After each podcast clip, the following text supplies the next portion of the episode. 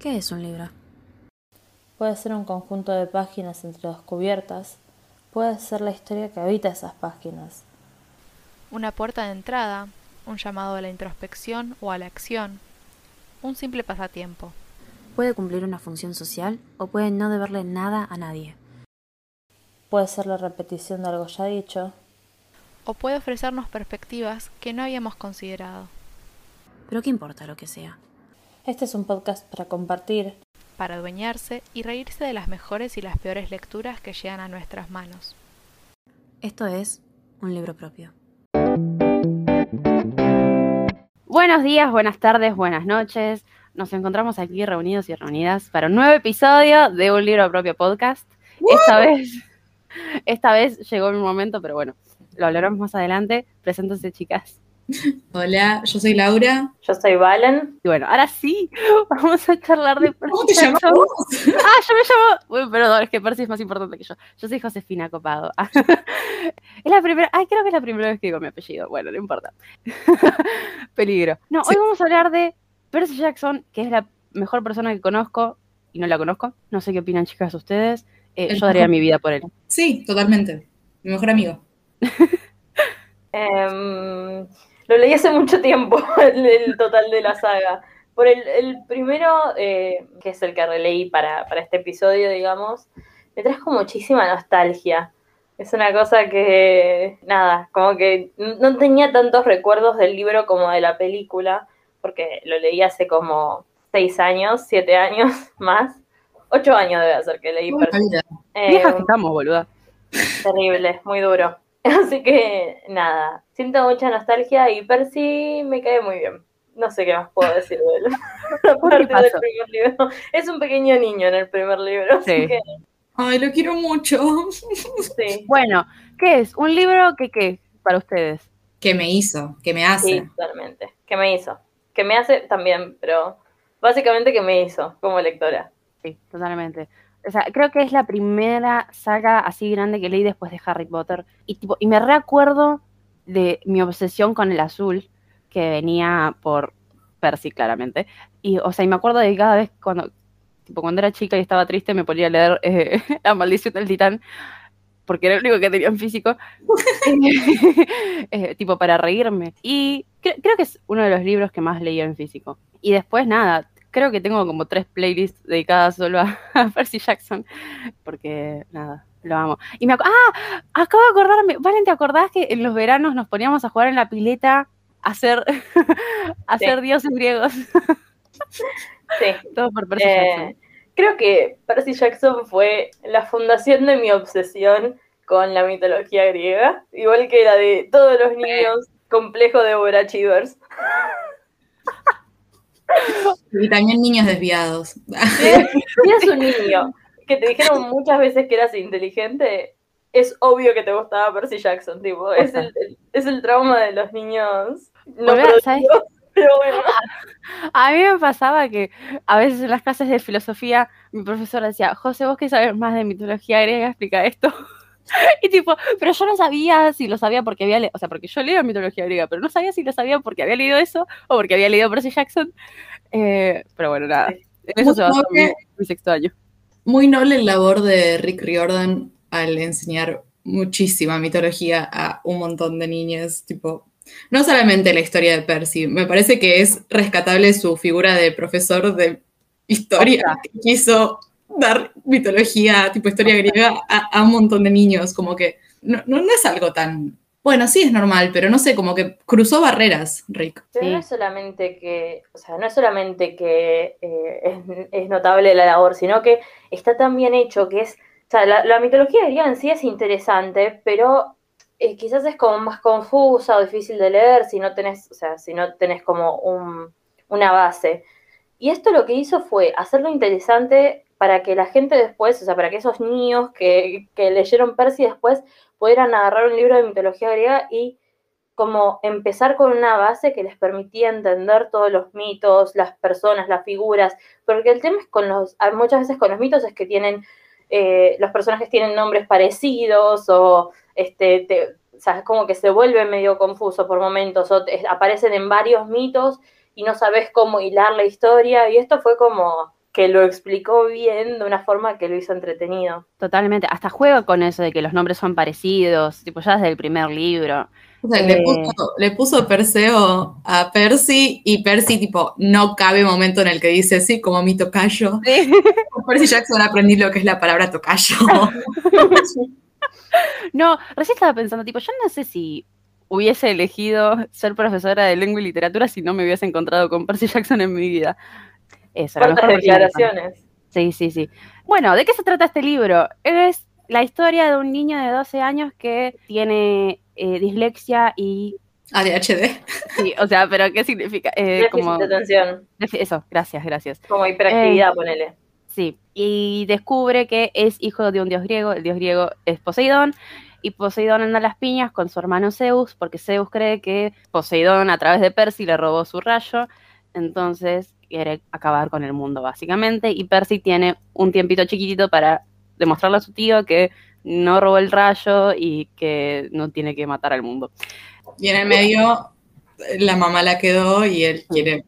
O sea, el- el- la búsqueda interna también es salvar a su vieja. Sí. Eh, bueno, de eso tengo algo interesante. fue para para- decir, pero- Que su vieja fue secuestrada por su otro tío, el rey del infierno. Claro. No, es un quilombo de La familia. la familia. Eh, Para- bueno, igual quiero- si vieron la película, se entiende de qué se trata. La película no tiene nada que ver con el libro, pero se entiende de qué se Perdón, trata. ¿puedo comentar este, una especie de efecto Mandela que tuve leyendo el libro? Obvio. Tipo, viendo la película de vuelta. Antes de releer el libro, vi la película de vuelta. Hace un, un mes, una cosa así. Y me vi las dos películas buscando una escena que en mi mente estaba en una de las dos películas, que es del primer libro, de cuando ellos van al parque de diversiones, eh, el parque acuático este, y está eh, Afrodita con Ares. Y tuve toda la película esperando esa escena que no está en la película, pero que en mi cabeza tengo la imagen visual de la película con los actores, con todo, la moto, todo. O sea, ¿Tú eres boluda? no sé, los actores que seleccionó para la escena, porque no sé. A mí, ¿sabes qué me pasó leyendo esa escena? La pude visualizar muy bien. Hay algo, siempre que se menciona, no sé, Afrodita, por ejemplo, siento que es Afrodita y corazones y cupidos, tipo, yo lo puedo, lo puedo procesar en mi cabeza. Eh, no sé, me pasó algo parecido. Yo igual a las películas nunca las vi, porque empecé a ver la primera película después de haber leído el libro a los 13 y dije, esto es una porquería, me parece horrible. Y, dejé de ver. Ni siquiera sabía que la odiábamos como fandom, simplemente fue un, No.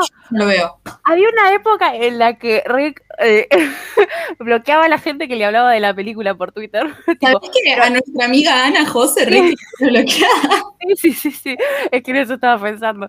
Eh, pero era muy gracioso. O sea, no importa si estabas hablando bien o mal, te bloqueaba. No, lo que iba a decir es que es muy interesante como hasta las escenas de batalla, que son re difíciles de plasmar y, y como darles una imagen, para mí las hace re bien. Igual, perdonen, yo acepto todo el slander a la película, es mala, ok, pero no hay escena más icónica que haya marcado más mi infancia que cuando están en el casino de Lotus. y. Tipo, Es- esa, esa escena eh, construyó mi imaginario de lo que es la diversión. O sea, tal vez no la escena en sí de la película, tipo, sí, concuerdo con vos, es súper icónica y está buenísima. Es más, no vi la película, pero esa escena la tengo en mente, la vi de chica, pero me angustia mucho todo el tema del casino. Tipo, estaba llegando a la parte del libro y fue como, no, no quiero leer más, no, no, no, acá no pasa nada, vamos, me, me salté el capítulo. Es terrible, es terrible. Pero esto me lleva a decir algo. Bueno, odiamos, no, no odiamos la película. O sea, es, es gracioso verla, pero la película en sí, o sea, si vos la ves como que no tiene mucho sentido ni siquiera como película. O sea, no funciona como película ni siquiera. Pero hay una gran adaptación de Percy Jackson que se hizo en Broadway. ¿Qué vos decís? ¿Qué carajo hace Percy Jackson en Broadway? No sabemos. Pero es maravilloso. Tipo, las canciones son maravillosas. Yo ando por la calle sintiéndome una estrella, eh, escuchando el soundtrack porque es maravilloso. Y en la escena del casino aparece Bianca, que no dice, hola, soy Bianca de Angelo, pero dice, mi hermano y acá estamos, eh, mi hermano y yo, mi hermano y acá, mi hermano y yo estamos acá desde no sé qué año, y si Ay, me la cuenta, no me digas esto. son Nico y Bianca. Que si vieron las películas no tienen ni idea de, que- de quiénes son Nico y Bianca, pero bueno, llegaremos a hablar de eso en otro episodio. Y solo por eso, no mentira, son un montón de razones más, pero solo por eso ya la adaptación de Broadway es maravillosa. Em, Bueno, Rick está feliz con esa adaptación. Yo soy, yo soy muy escuchadora, no sé si existe esa palabra, eh, de Broadway, pero la de Percy nunca la escuché. Eh, pero Rick participó del proceso y cuando salió Sí. compartió el musical, estaba re contento. Es más, creo que ahora están, no sé si les fue tan bien en Broadway, pero tienen una gira alrededor de Estados Unidos. Eh, es un buen musical para middle school, lo que sería las edades de entre 9 y 12, no, 9 y 13, 14 en Estados Unidos. para más también, ¿eh? O sea, no solo... no, no, ese es su público apuntado, el target. Sí, sí, sí, sí. No, bueno, es maravilloso y ahora va a ser la adaptación, o sea, están en proceso de adaptarla, toda la saga, los cinco libros, para Disney Plus, que va a ser una temporada por libro. Todavía no tienen como el ok definitivo, pero según los updates que hace Rick, eh, como que va todo bien. Así que bueno, podemos pasar ya a la parte con spoilers. Digo, no sé, ¿qué opinan? O sea, si ya medio que ya le spoileamos un poco, pero bueno. Bueno, yo quiero iniciar preguntándoles cómo carajo hacía Sally para pagar las escuelas de Percy. Es algo que no entiendo. Es algo que me pregunté cuando leí el libro, así que no te sé Ay, yo no lo, no lo pensé, yo hice un pacto con el libro. No, tipo, no creo su mundo. Chicas, no, no, me, me- me están dando una crisis en este momento. Yo Poseidón ponía plata. iba a decir eso. Yo elijo pensar que Poseidón la mandaba, tipo, la cuota. Sí, o sea- claro. Buen padre, padre presente. Um, o sea, no por spoilear, pero lo voy a hacer. El quinto libro, Poseidón le dice a Percy que es su hijo favorito. Tipo, no, no lejos de pensar esto de que le paga para que los monstruos no lo coman. Igual en el primer libro le dice, o sea, Poseidón le dice como que no sabe cómo sentirse respecto a Percy y Percy dice, está bien porque yo no sé cómo sentirme respecto a vos. Esa parte es maravillosa. Conversación entre padre e hijo. Es importante el diálogo, chicas. Posta, eh, pero maravilloso. Y otra pregunta que tengo es, ¿cómo carajo sabían, entre comillas, que Percy tenía el rayo? Poseidón no lo había reconocido todavía, porque, o sea, la furia, la señorita Dodds, lo fue a buscar al colegio porque supuestamente tenía el rayo. Y Annabeth supuestamente también como que sabía que era hijo de él. No me acuerdo. O sea, sé que pasaba eso, pero no me acuerdo en qué momento pasaba. Y, o sea, si Poseidón no lo había reconocido todavía, ¿cómo? Eh, te tiro mi teoría. Mi Dale. teoría es que Poseidón se juntaba ahí con la familia de los dioses a comer los domingos los ravioles y ahí charlaba de Percy y decía, sí, mi hijo no reconocido, qué sé yo. Eh, no, nada, no, no, no lo reconocía ante la comunidad de, este, nada, semidioses y qué sé yo, y decía, primero vamos a tantear la situación, vamos a ver qué pasa, agarra una espada, vamos a ver cómo lo maneja, eh, qué poderes tiene, y ahí vemos, viste, si tiramos el, el, el tridente mágico o no. porque- Ahí decido si le doy el apellido. Sino que se Claro. quede en España 11. Hermes, ocupate vos. Es el típico, bueno, Poseidón para mí es el típico padre que aparece cuando la pegas y te haces famoso, pero no Sí. te reconocía antes. Antes no sabía quién eras. Es como el capítulo de los Simpsons que están las Di- Dixie Chicks, que Homero representa a una mina que la mina, el padre la abandonó. ¿No los, los Simpsons? Sí, sí, sí, me, me cuesta a mí. O sea, yo los vi, pero no, no tengo el- la esencia de agarrar referencias rápido como Ah. los de los Simpsons. Terrible. Para mí, igual Poseidón reda esas vibes todo el tiempo. Es como nunca me cerró. Porque es un buen padre a lo largo. A, a comparación de otros eh, dioses del Olimpo, es un padrazo. Pero. mm, nada, Pero, eh, nada, a él le importa que sus hijos sean héroes. Héroes. es el mejor padre del Olimpo. Y ma- o madre. Y, ay, qué difícil, no había pensado en eso. No. Creo, o sea, Poseidón es relativamente un buen padre. Sí, pero solo tiene un hijo también, es fácil así. Hermes me parece un buen padre porque siempre reconoció a todos sus hijos e hijas. Sí. Y Esa, ¿sabes qué aceptaba. iba a decir lo mismo? Iba a decir Hermes. Porque, tipo, es un, es un tipazo, boluda. Le presta la cabaña a todo, a todo el no junado. Eh, el peor sé que sin dudas es Zeus. No, Yo tengo una, una algo medio polémico. ¿qué? Pienso también en Hades. Sí, no iba a decir, ay, justo, sí estaba pensando eso. Para mí, o sea, Porque los es problemático. Tal vez sus decisiones no son las mejores, pero los quiere de verdad a todos. Ay, sí, rompo en llanto, Ares. rompo en llanto. Sí, no, Hades, A. Hades, Hades. Sí, Hades. sí, Hades. el dios del inframundo, Hmm, pensando. qué raro, no me acuerdo. No tengo que seguir releyendo la saga para llegar a ese punto en el que puedo discutir a Hades. Sí, tal vez deberías leer la siguiente saga para discutir Hades, pero Ok. No, está bien, porque no tenía muchos recuerdos de tales hijos, de tales, de tales bastardos. tarditos. Bueno, nada, empieza el libro, Percy está en una escuela que es así tipo internado, tiene un profesor que es medio rarito, eh, tiene a su mejor amigo que también es un poco rarito, y tiene una profesora de matemáticas, Porque él también es medio raro. él también es medio raro, tiene una profesora de matemáticas que es como bastante rara, y mm, resulta que la profesora era un monstruo, mata al monstruo y después el mejor amigo y el profesor le hacen un tremendo gaslight porque, o sea, lo hacen creer al pibe que nunca existió esa profesora, es horrible. Pero, Y además, o sea, los peores, porque se supone que los, tipo, Quirón y Grover, tipo, los dos pueden oler a los monstruos. Y no lo olieron, o sea, no tiene como mucho sentido esa parte. creo que era una cuestión de dejar ver qué pasaba. Tipo, mira, si Ah, vos Lo remandaron al muere, boluda. le diera lapicera, para mí sabían, pero hasta que el monstruo no puede ejecutar, ellos no pueden matar a una profesora de matemática. Mirá si no era un monstruo y tenía solo feo olor. Para, otra escena maravillosa del- de la película es cuando le dan la lapicera a Percy y Percy tipo la mira con una cara horrible y dice, This is a pen. This is a pen. Bueno, nada, es maravillosa. Em, Lástima que Percy tiene como 184 años en la película, Sí. pero bueno. sí, sí. Pero es lo Ed verdad. Se lo perdono.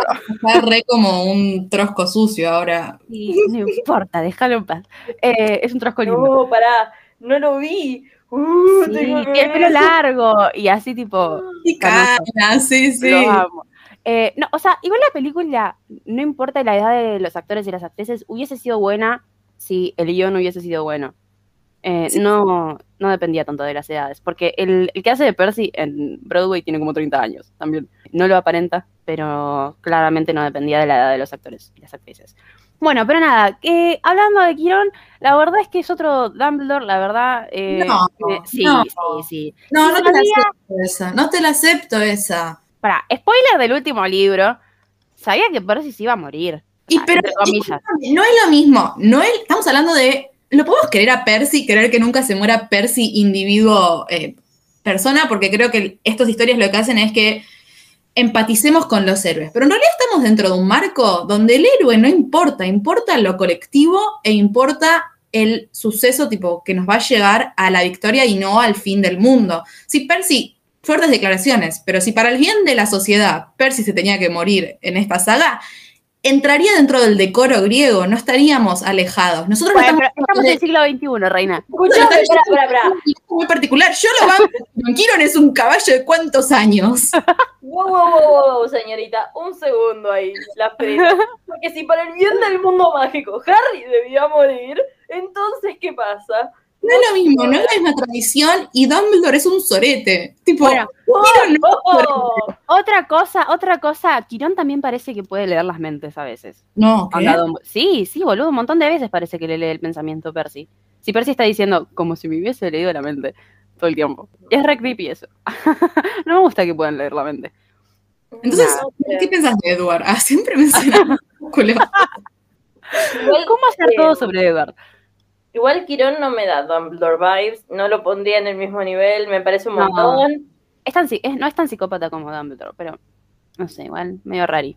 Creo que sería Dumbledore, el peor mal, Yoda, el siguiente, Sí. y muy abajo, Quirón. No, no, no, no. tu, sí, obvio. tu punto, pero no es para tanto. No, no, no, no. No, Para, no, tanto ¿y no. ¿En qué, en, qué, ¿En qué lugar cae el director del instituto del primer Cazadores de Sombras? No, está como un toque más arriba que, que Quirón. Pero no sé si, de Yoda. si entra en esta clasificación tampoco, porque ese era un papanatas. Papanata. Escuchame. Era un Em, papel traidor. Bueno, pero era un cobarde. Tipo, te lo entiendo más por ser cobarde. No sé. Ah, entonces, Eh, a Peter Pettigrew lo reentendemos. No, igual yo ya dije que me hubiese interesado más la historia de Peter que la de Snape. tipo, Obvio. Redemption. Bueno, otra cosa de la que quiero charlar es que creo que si le pudiera dar el don de putear a algún personaje, sería Percy. Tipo, no creo que nadie se merezca putear más que Percy. Hay algo en el libro que me parece fantástico en la escritura, volviendo a, a la labor que hizo Rick Riordan. Le pega donde tiene que pegarle, tiene un timing excelente. Y lo ato con esto que estás diciendo de las puteadas, porque bueno, si Percy pudiera putear, también tendría un timing. Es como, ah, perfecto, y ahora, y ahora hay un monstruo. Y te reís en voz alta cuando dice eso. O sea, es tan espléndido. Es muy, es muy gracioso todo, toda la historia. Es muy graciosa toda la historia. Hay que mantener una narración en primera persona. Siento que Sí, sí. Siento que en eso Percy está mejor construido como persona normal a la que le pasa una situación sobrenatural que, que- que Harry Potter. Porque Harry dice, I'm a wizard, y se sorprende ahí y después cae en Hogwarts y todo le parece normal. O sea, no tiene muchas grandes o sea, momentos en donde dice, esto es bizarro. Y Percy está todo el tiempo con que esto es bizarro. Percy, o sea, hasta el último libro, que son los de o sea, está, en la, está la saga de Percy, está la saga de los héroes del Olimpo y está la saga de Apolo, y tipo, hasta en el último libro de Apolo está diciendo qué porón está pasando. Es maravilloso. Y además, Percy es leonino, o sea, es re dramático. No habría mejor persona para putear. Y hablando de leonino, me separé algunas frases que me parecen maravillosas para describirlo a él como personaje leonino, porque, a ver, siempre lo comparo con Harry porque o sea, no, no solo porque es como Percy y Harry siempre pegaditos, sino porque además los dos son personajes leoninos. Pero Percy es de agosto, o sea que es mejor. Ah, no. Mismo mejor, sí. Eh, no, pero, o sea, ya empieza diciendo, mira, yo no quería ser un, un héroe. Es maravilloso. Percy no te la cree nadie. Tipo, todos sabemos que te gusta la fama. Y tipo, inmediatamente después dice, soy un chico con problemas. Ay, sí, podrías decir eso. y podría empezar en cualquier momento de, de mi vida para contarte, tipo, para demostrarte lo miserable que soy. ¡Ay, para- Dios! Deja de Ajá, un cambio. Después, ay, lo amo. Después cuando están en, en ese captura la bandera, que Annabeth lo manda ahí al, a patrullar, siente re personal y tipo, en realidad era nomás una estrategia. te dice, ay, buenísimo, ahora me voy a perder toda la diversión. Cerrá el orto, boludo. Encima, tipo, yo leyendo eso digo, bueno, después no le va a decir más porque, o sea, se va a dar cuenta que su vida es una mierda, nunca más se va a perder la diversión. Y no, es mentira, porque después existen los otros libros, tipo, el segundo libro se trata de que a él no lo incluyen, entonces va igual. El tercer libro se trata de que a él no lo incluyen, entonces va igual. Tremendo. Estamos en el episodio de, de la, de la maldición del titán, pero es mi favorito. Es tremendo, tipo, el chavo esta secuencia todo el libro pensando en que lo van a reemplazar y que de una vez no lo quiere más y que ya no es el elegido. Tipo, él estaba re mal con ser el elegido porque significa que caput, se finí. Eh, pero ahora no es el elegido, puede ser Talía o Nico. es un problemón. Boluda, No, perdón, perdóname. Alta crisis de identidad. Déjate Sí. de joder. Te dicen, sos el elegido, vas a morir o ser el gran héroe. Y después te dicen, ah, no, disculpa, hay otros tres pelotudos que pueden ser el elegido. Vos Fíjate. Fíjate qué haces con tu destino a partir de ahora, porque Lo peor que le pueden decir leonino. Puede ser que tengas que salvar el mundo o puede ser que te quedes mirando en la mesa del comedor como los chicos populares hablan de las aventuras en las que no participaste. Es buenísimo. Bueno, y eso me lleva. La última frase, que me parece maravillosa porque me siento re identificada. Cuando habla, vieron ahí con la Nereida, creo que era la que le da las perlas. En un momento dice, tenía ganas de ahogarme. El único problema era que no podía ahogarme, tipo, porque respira bajo el agua. Y es literalmente yo creando problemas en donde no los hay. Porque somos leoninos de agosto. O sea, hay tantas formas además de matarse que él es tipo. Él quiere ahogarse, porque es la única que no puede hacer. Tipo, dramático nivel. Lo amo, lo amo mucho. Bueno, nada, cuestión que, siguiendo con la historia, esto pasa, mata la, termina matando a la profesora, que era un monstruo, lo gaslightean, se vuelve con la madre, la madre está casada con un tipo que es la peor persona del mundo, básicamente. Y se van a ir de vacaciones, se van de vacaciones. En las vacaciones aparece el mejor amigo. El mejor amigo les dice, te están persiguiendo los monstruos. Ahí se entera de que claramente los monstruos eh, eran reales. Se va para el campamento mestizo. En el camino pierde a la madre. Que él, eso es re interesante porque él nunca dice que está muerta. No. Que, o sea, todo el mundo le dice, tu mamá está muerta. Y él dice, se fue. Tipo, que vos decís, o sea, es como que un poco no aceptar que tu mamá se murió, pero algo sabe. Me parece que funciona, tipo, si vos nunca leíste el libro, funciona re como operación de duelo del personaje y después el retruque de que la mamá no estaba muerta, sino que realmente fue una muerte muy rara, tipo, desaparecer en lluvia de colores. Sí, sí, recontra. Bueno, llega el campamento mestizo, se entera de que el profesor en realidad era un centauro y que andaba en silla de ruedas porque estaba escondiendo la cola. Eh, Y- nosotros andamos en pantalones porque estamos escondiendo la cola. Perdón. Bueno, pero después, o sea, se, está des- se desmayó después de que perdió a la madre, luchó con el Minotauro, qué sé yo. Se despierta, la ve a Annabeth y lo primero que dice es que es una chica linda. Y nada. Solo quería mencionar eso. Y empezó. Vamos a hablar un poco de Annabeth, ya Podemos que hablar todo de Annabeth. es por eso. Eh, es el mejor personaje después de Percy Jackson que existe en el mundo. Es la mejor. O sea, vieron que la vez pasada dije que eh, le echaba la culpa a eh, Bajo la misma estrella por mi nivel de ser, tipo, el nivel de pretensión que tengo. Sí, ¿Pretensión? ¿Está bien dicho? Sí, está bien, Bueno, está bien. Annabeth tiene en realidad la mitad de la culpa, pero está bien.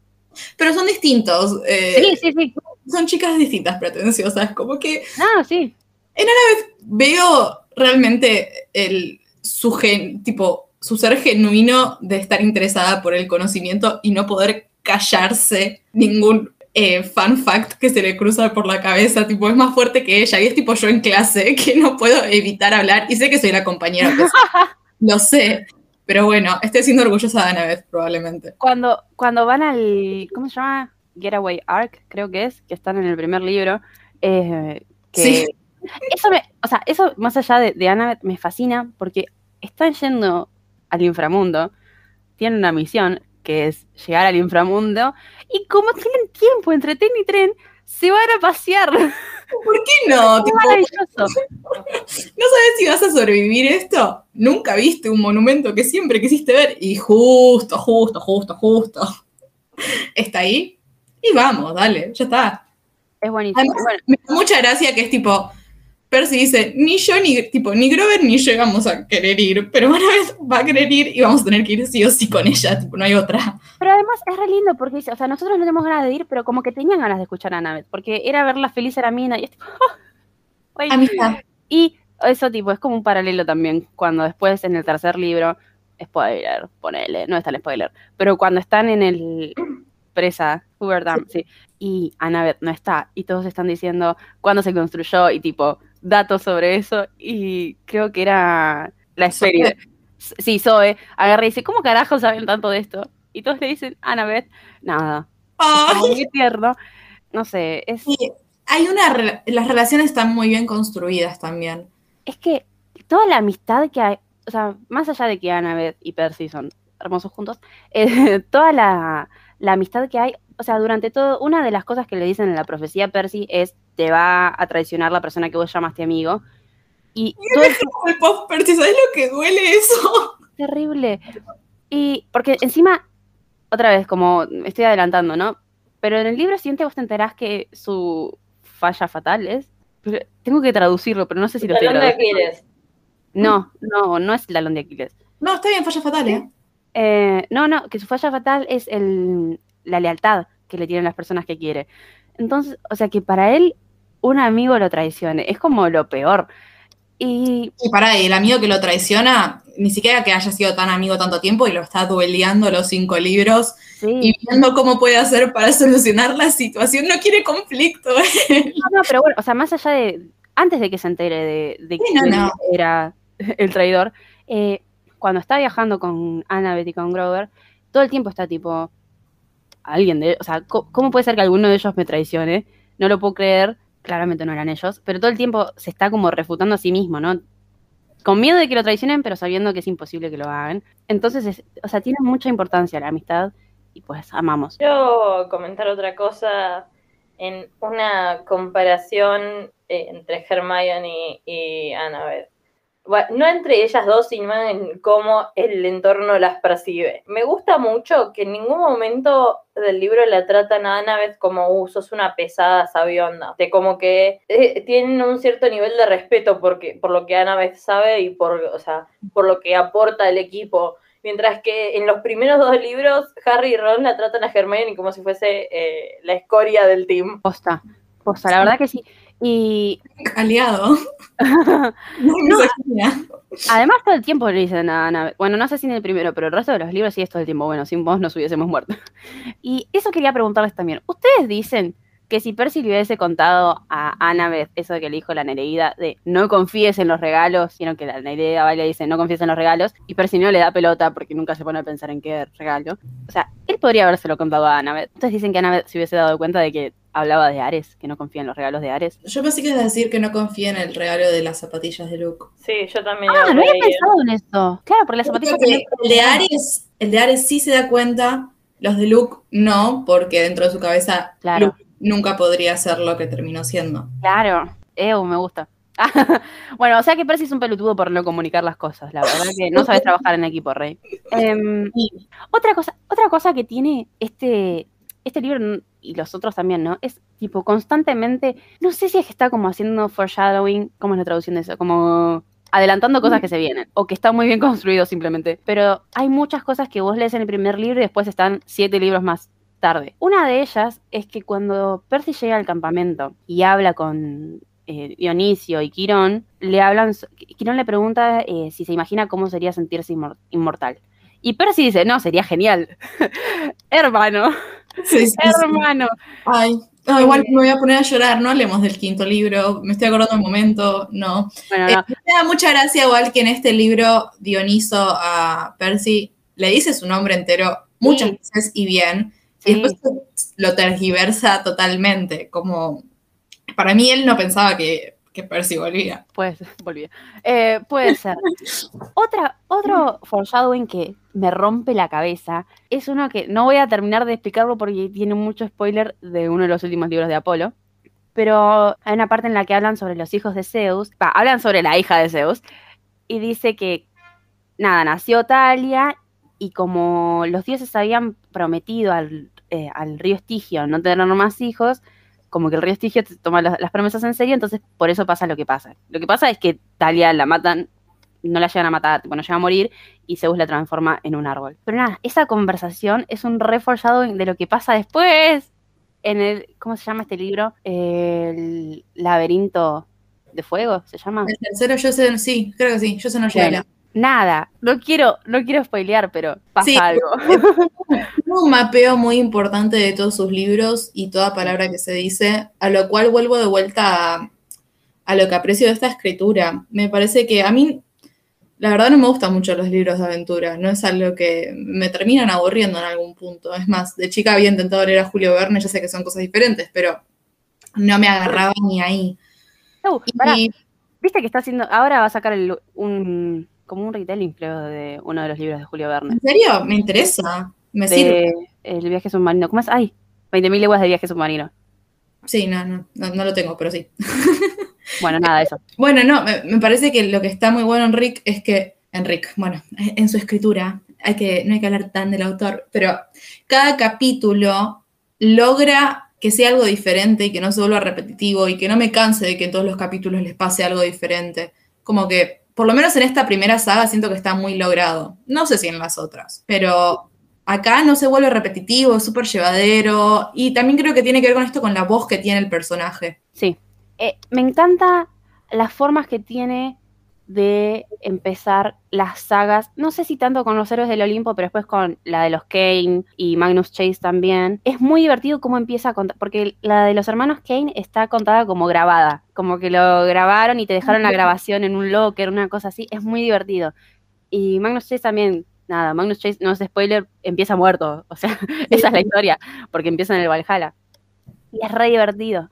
Eh, acá también empieza diciéndote, o sea, ya te muestra que la primera oración ya te muestra que Percy está con los huevos llenos.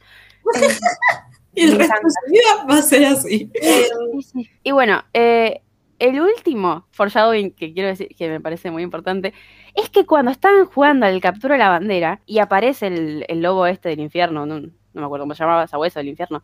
eh. Ah, no, no, no era Cerbero, era otro, o sea, no están en el infierno, están eh, en el campamento y aparece un perrito, un perrito. Ah, ok. Annabeth le grita a Percy que corra y se tira delante de él, que es lo que hace después en el último libro. Nada. ay, ay. Eso es más un paralelo igual que un foreshadowing, pero sí. Sí, es verdad, es verdad, es más paralelo que... ¿Dónde está tu cultura de Tumblr, eh? Eh, perdón, bueno, disculpa.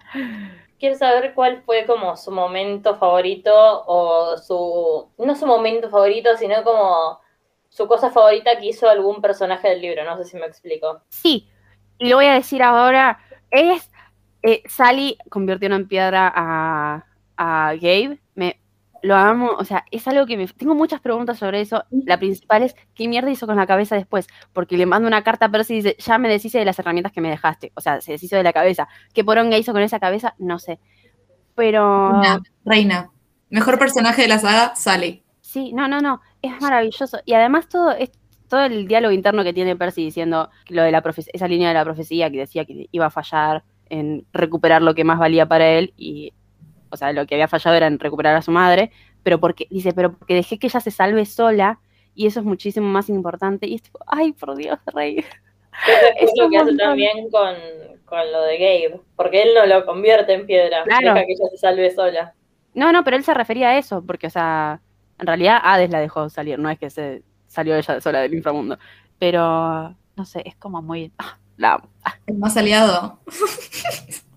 Realmente igual, se escribió en el 2005 estos libros, o sea, me parece que está piola todas las cosas que plantea sin, sin ser work, feminist, work, tipo pensando en Bueno, Estados Unidos. pero hablando, o sea, en eso, él hizo a Annabeth rubia como para desestigmatizar un poco esto de que las rubias son estúpidas. Que yo me acuerdo que en Twitter hubo un momento en el que todo el mundo lo puteaba porque, ay, es una estupidez, ¿por qué vas a decir que eso es, es importante? Es tipo, Es importante, sí.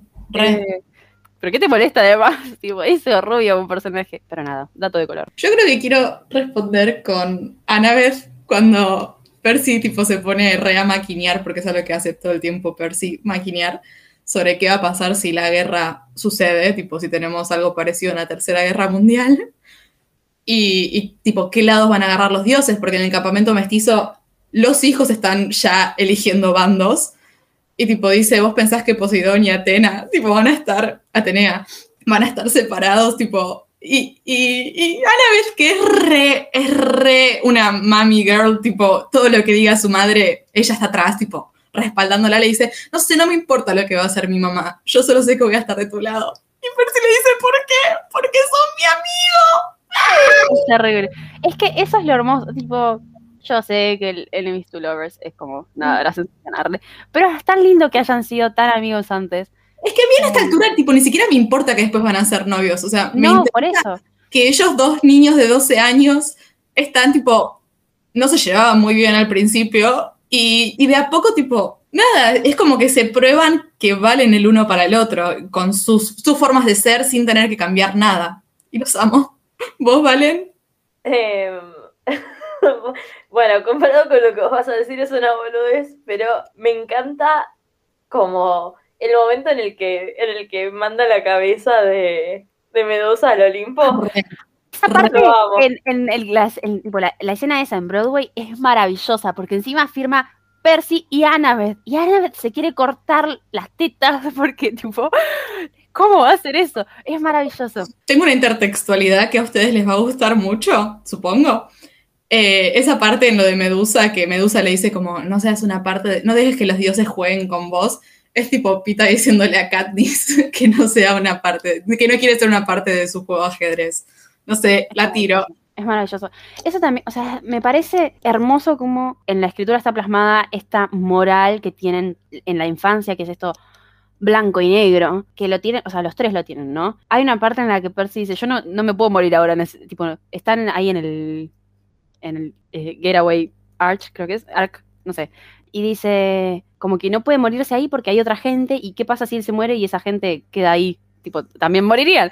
Eh, y nada, me parece maravilloso. También como que me gusta mucho ese momento porque es como que te lleva a, a que es en realidad un preadolescente, o sea, no hay nada, o sea, no hay nada que nos guste más a los adolescentes que eh, es como poder tener una pequeña venganza en contra de la autoridad, ponele.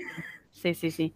Es maravilloso. Hay otra cosa que me encanta de Percy que es, si Odiseo pudiese ver a Percy se cortaría las pelotas, porque Odiseo es el héroe como de la palabra, el que de, la retórica, es el héroe que deja como de pelear físicamente y empieza a pelear con su voz, por así decirlo. Y cuando llega al inframundo, Percy le dice a Hades, Lord Hades, tío, no pelees, sería malo. tipo, literalmente le dice eso. Rey. No, es maravilloso. Y, vos lo escuchás, después cuando están, bueno, antes de llegar al inframundo que están ahí con, no me acuerdo cómo se llamaba, el que los lleva como de arriba abajo, y les preguntan cómo murieron los tres, y les dice, nos ahogamos. ¿En dónde? En una bañera. Ah, en una bañera grande, le dice. Es maravilloso. Que o sea, sí son nenes, ¿no? ¿Cómo se van a poner a pensar en eso? Pero me fascina. Me fascina, me fascina. Bueno, eh, me parece que hablamos un montón y podemos seguir hablando de Percy Jackson, así Sí. que van a haber futuros episodios, pues son cinco libros mínimo y máximo son 15 hasta ahora, así que lo, lo- lo veremos en las oficinas Ah. de propio.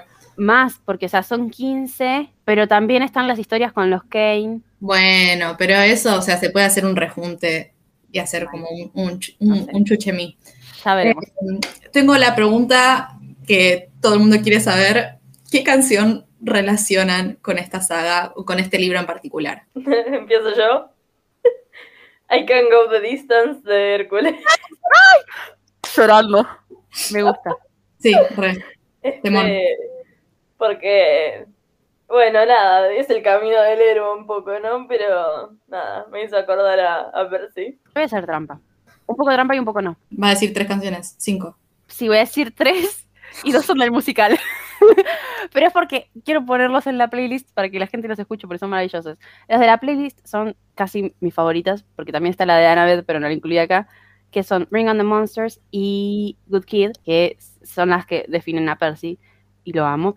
Y la otra es Par Mil de Divididos. Voy a leer una parte de la canción porque dice, eh, ¿qué hay de esa imagen en mi cielo? No creo ser tan importante. A ver, Percy, que no cree, es mentira que no cree ser tan importante. Pero bueno, eh, es lo que nos quiere hacer creer él. Y después dice, no confunda, che, pastor, no me interesa tu cielo, toda el agua va hacia el mar. Nada. Sí. Entonces, Habla por sí sola. Sí, sí, sí, sí. Que, o sea, no sabía si dejarlo para el tercer libro o para este, porque no me interesa tu cielo. Va, no, para el sexto sería. Pero, no, el quinto. Quinto. ¿Cuántos libros hay? no, el quinto, el quinto era. Pero nada, es muy linda. Yo. eh, Best friend de Queen. ¡Ay! No, No solamente por las relaciones entre ellos, no me importa mucho. Ah. porque es mi mejor amigo. Percy Jackson, no, realmente es, creo que es el per- primer personaje de un libro el cual, tipo, mientras lo leía, lo sentía, tipo, pares, mejor amigo, no hay otra opción. Ya sé que lo he dicho varias veces, pero, o sea, Percy Jackson hasta el día de hoy me acompaña. Tal vez yo no los releo tanto como José, por ejemplo, pero pienso, digo, tipo, ¿qué haría Percy en esta situación? ¿O qué comentario haría? Está como constantemente en mi cabeza. ¿Qué amo. Will Herondale de tu parte eso de qué haría en esta Eh, situación? Sí, sí, somos, Segundo, somos eh, sí. como, hoy, como hoy estoy con un día animado, voy a decir también You've Got a Friend in Me de Ah. Para Lau. Ah, No, Lau. Sí, no sé, lo quiero mucho. Eh, mi tweet fijado en mi Twitter es eh, mis mejores amigos, Taylor Swift y Percy Jackson. Es verdad. Para, además, son mejores amigos entre ellos porque eh, Taylor sacó de Lakes, de Lakes, el, en el cumpleaños de Percy. Ay, boluda. ¿En 18 de agosto salió? Bueno, Ajá, No me acuerdo si el 18 o fue el 17, una cosa así, pero fue para el cumpleaños. bueno, sí, sí, no, está ahí. Pero además la canción, tipo, está bueno, como que se quiere ir a la verga Sí. una vez y listo, no más, no más responsabilidades. Sí, sí, está en todas mis playlists sobre Percy Jackson, así que. Bueno, ¿y qué les dejó esta historia? Este, libro específicamente. No te rindas. Estoy No con te rindas, estoy con vos. Evo, también sería una canción para Percy. Sí, Ay, voy a poner a llorar de nuevo. Que las mamás son lo más. True, true, true. Que Sí. las mamás harían, harían cualquier cosa por proteger a sus hijos, incluso bancarse hombres que no se bañan. Eh, creo que ya lo dije en el episodio de Heartstopper, pero Sally y la mamá de Nick Sí. deberían ser amigas. A mí me deja que tenemos que hacer cosas buenas, porque es algo como que está... Es, es muy recurrente en, en este libro, pero en el resto también. No sé, todo el tema de pan y de la contaminación, y después cuando van al inframundo y dicen qué poca gente que hay en los, en, en los Eliseos, y, y se ponen a pensar en todo eso y qué contaminado que está el río Estigio también con, como con todas las cosas que abandonaron en la humanidad. Es re triste, o, o incluso, qué sé yo, que nadie jugaba con, eh, con el perro. Sí. Eh, es, no sé, me deja las ganas de hacer cosas buenas. En mi chiste de no te rindas, me parece que la palabra es también perseverancia en las cosas que crees que hay que hacer. Tipo, y, y quiere, quiere más que nada rescatar a su mamá porque la quiere, o sea, me parece que ahí está la perseverancia, pero también sabe que es importante que el mundo no caiga en tercera guerra mundial, porque tenemos de testimonio la segunda y la primera para ver el, el desastre que dejaría atrás eso. También ese es el otro mensaje que deja la historia, ¿no? Tío, no pelees, sería malo. Eh, eso me parece que es algo también, más que nada, lo que decías vos, Lau, ¿no? Que me parece muy interesante en, en la saga, que es esto de que Luke es un villano, pero que está haciendo cosas malas por una buena razón. Y Percy es más o menos un héroe que está haciendo cosas buenas por, entre comillas, una mala razón. Porque él está luchando para que no haya una tercera guerra mundial, pero porque quiere recuperar a su mamá, no le interesa. Sí le interesa, pero no es su prioridad que no haya una guerra mundial. Nada, me parece que es algo re lindo. y bueno, Ahora, más adelante igual de Luke, pero porque es un personaje hiper interesante. Sí. Recontra. Para, para saber ahora, ¿a Luke lo bancan o no lo bancan? Tipo, ¿lo reivindicamos o no? El nivel de Zuko. Es, es una nivel, es, es polémica, no, nivel suco no, ni ahí, pero porque tampoco le dan el tiempo para eso, eh, pero es reivindicable, tipo, me gusta mucho su construcción del personaje. Es, es, un, es un villano muy interesante. ¿Vos, Valen? Dejo, me reservo mi opinión para más adelante, porque no, no estoy segura de si quiero reivindicarlo o no.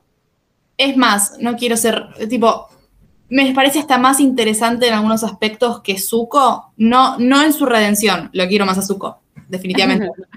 Pero me parece que en algún punto Luke tiene más razones que Zuko. tipo. Aclaro por las dudas que estamos hablando de Zuko, el, el de la Nación del Fuego de Avatar. Eh, para los que no sabían, Justin es de Pisces. Perdón, ¿qué otro suco conoces? No, ¿Un no, es Zuko? que capaz no conocen a Zuko, iba a decir eso. Si no, igual si no sabían, como, ¿qué hacen con su tipo? Dale. Te creo que no, no hayas leído Percy Jackson, porque no hayas visto Avatar, es un pecado capital. Bueno, Una cosa importante, que nada, tuvieron que llegar hasta acá para que lo digamos, pero feliz Día Internacional del Podcast. ¡feliz día!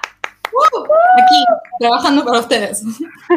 Firme conjunto del pueblo. Bueno, consigna para este episodio, para esta semana, 15 días, un mes, no sé cuándo nos volveremos a escuchar. Yo digo que nos pueden contar quién sería su padre o madre si fuera un dios o diosa del Olimpo. No, no quién quieren que sea, sino quién sería. Ustedes, chicas. Eh, pará, hay una parte en la que eh, Grover le tira, para mí vos sos un hijo de Nemesis, antes de, de que, de que Poseidón lo, lo reclame, me parece un montón. Excelente. Eh, no sé, yo estuve en mucha, mucha guerra conmigo misma en esto a lo largo de los años. Creo que, o sea, no es por decirme lo de, oh, oh, oh, pero sería Atena, pero porque soy insoportable. Tenega reina. Atenea, mira, ni, ni siquiera sé su nombre, pero Todas acá queremos creer que sería Atenea, pero es mentira, es mentira, sería Nemesis. Ares. No. sería- yo sería, eso sería Hermes, chicas, una de dos. Sí. Probablemente sea Hermes, más que nada, pero bueno, déjenme vivir el sueño. Yo creo que sería hija de Bestia, diosa del hogar. Pero no, no, no sería su hija. Eh, bueno, pero es como, es como- No, no, pero es como la, claro, Pero era, era- de la familia. Este Pero no, sé es- si- Creo que no tiene hijos, por eso. no sé, no me acuerdo. Seguiremos leyendo. Porque encima en este libro apareció, pero Percy no le dio pelota porque es un salame. Bueno, y hija de quién les gustaría ser. Creo que, eh, mira, voy a decir todos los nombres mal porque en mi cabeza los tengo Pero Demet, de- Demet- de- Demeter, Demeter. ¿qué? Demeter. Sí, sí. Vos, Valen. Mm, no sé. De Perséfone. Nice. A mí me gustaría ser hija de Hades. A la mierda todo. Tener poderes súper interesantes. Por eso, sí. Nada, cáguense todos. Todas putas. Ah. Eh, bueno, feliz día del podcast. Nos encontraremos cuando nos encontremos. Nos pueden escribir en Twitter, arroba un libro propio, en Instagram, arroba un libro propio podcast, y nos pueden mandar un mail a un libro propio podcast, arroba gmail.com. Les responderemos o nos pueden mandar también señales de humo. Sí, y vayan, a, vayan a la- al blog, a la página web, a leer nuestra lista de libros favoritos del YA. Chao, chao. Chao. Nos encontramos la próxima.